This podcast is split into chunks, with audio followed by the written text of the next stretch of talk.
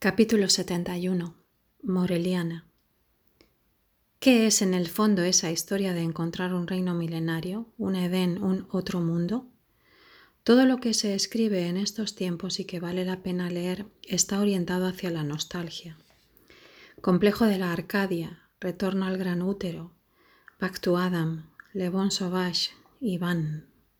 Paraíso perdido, perdido por buscarte, yo sin luz para siempre. Y dale con las islas.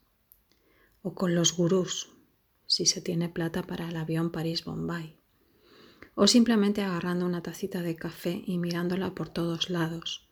No ya como una taza, sino como un testimonio de la inmensa burrada en que estamos metidos todos Creer que ese objeto es nada más que una tacita de café, cuando el más idiota de los periodistas encargados de resumirlos nos cuenta. Planck y Heisenberg se mata explicándonos a tres columnas que todo vibra y tiembla y está como un gato a la espera de dar el enorme salto de hidrógeno o de cobalto que nos va a dejar a todos con las patas para arriba. Grosero modo de expresarse realmente. La tacita de café es blanca, el buen salvaje es marrón.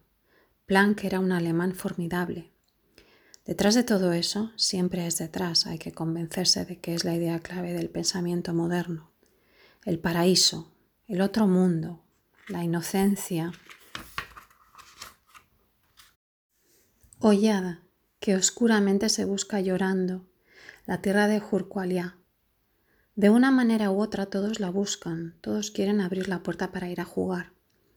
Y no por el Edén, no tanto por el Edén en sí, sino solamente por dejar a la espalda los aviones a chorro, la cara de Nikita o de Dwight o de Charles o de Francisco, el despertar a campanilla, el ajustarse a termómetro y ventosa, la jubilación a patadas en el culo, 40 años de funcir el traste para que duela menos, pero lo mismo duele. Lo mismo la punta del zapato entra cada vez un poco más. A cada patada desfonda un momentito más el pobre culo del cajero o del subteniente o del profesor de literatura o de la enfermera.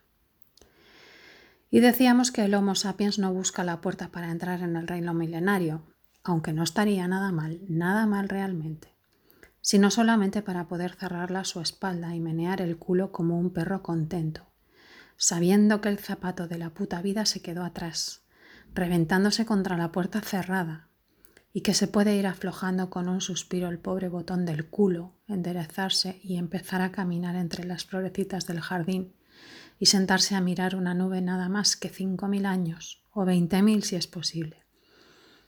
Y si nadie se enoja y si hay una chance de quedarse en el jardín mirando las florecitas.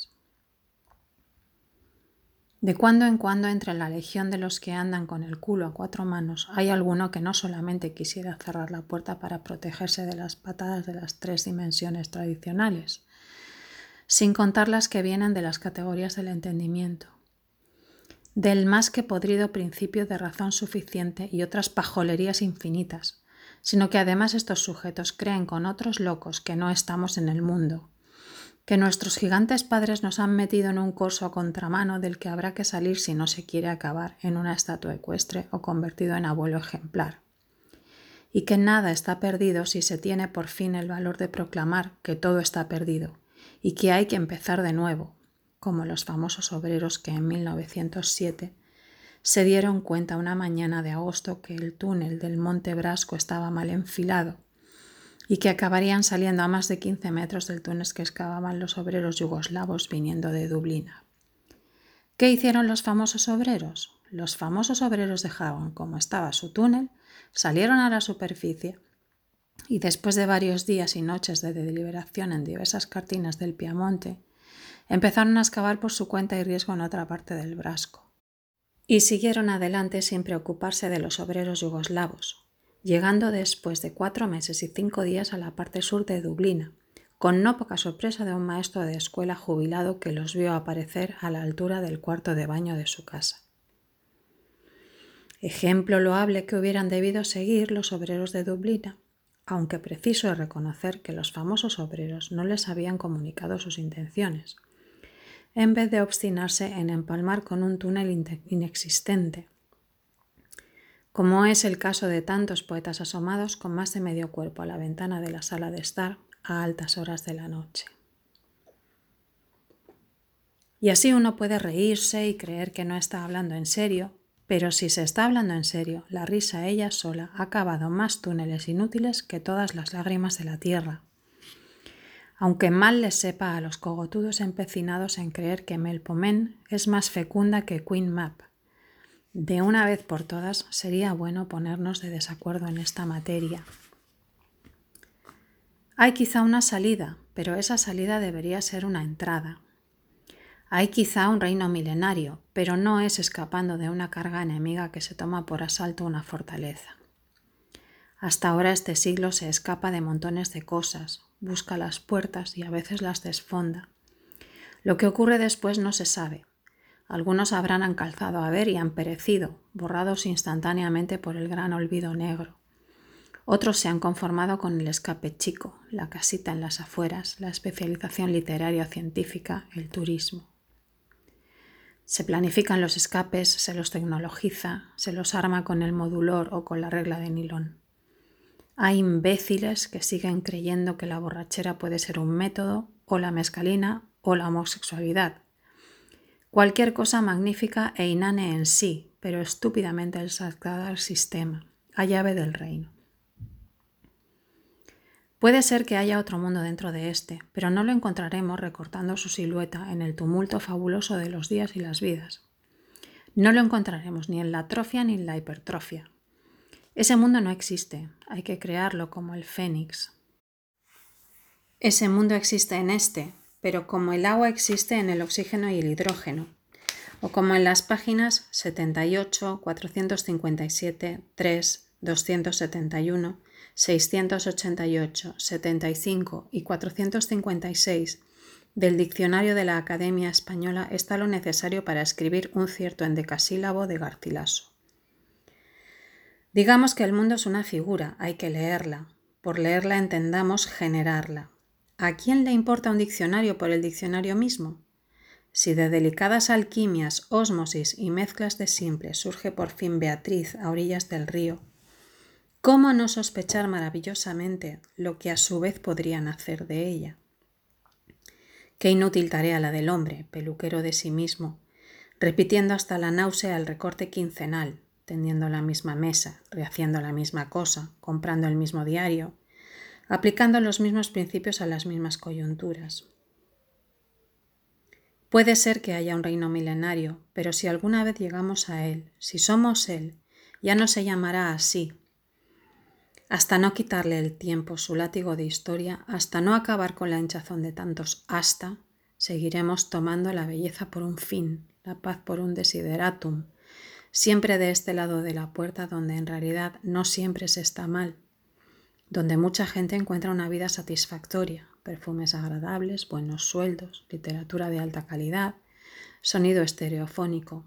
¿Y por qué entonces inquietarse si probablemente el mundo es finito?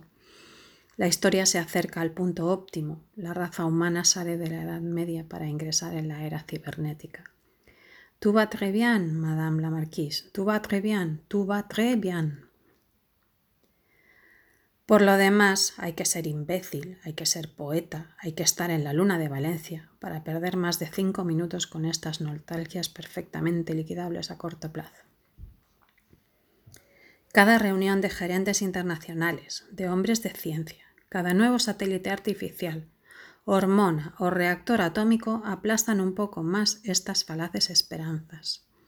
El reino será de material plástico, es un hecho, y no que el mundo haya de convertirse en una pesadilla orwelliana o huxleyana. Será mucho peor, será un mundo delicioso a la medida de sus habitantes, sin ningún mosquito, sin ningún analfabeto, con gallinas de enorme tamaño y probablemente 18 patas, exquisitas todas ellas, con cuartos de baño telecomandados, agua de distintos colores según el día de la semana, una delicada atención del Servicio Nacional de Higiene con televisión en cada cuarto, por ejemplo, grandes paisajes tropicales para los habitantes de Reykjavik, vistas de iglús para los de La Habana, compensaciones sutiles que conformarán todas las rebeldías, etc.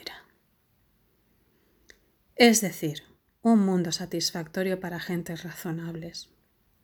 ¿Y quedará en él alguien, uno solo, que no sea razonable? En algún rincón, un vestigio del reino olvidado. En alguna muerte violenta, el castigo por haberse acordado del reino. En alguna risa, en alguna lágrima, la sobrevivencia del reino. En el fondo no parece que el hombre acabe por matar al hombre.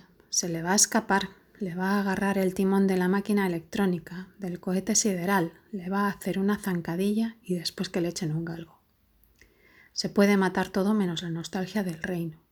La llevamos en el color de los ojos, en cada amor, en todo lo que profundamente atormenta y desata y engaña. Wishful thinking, quizá, pero esa es otra definición posible del bípedo implume.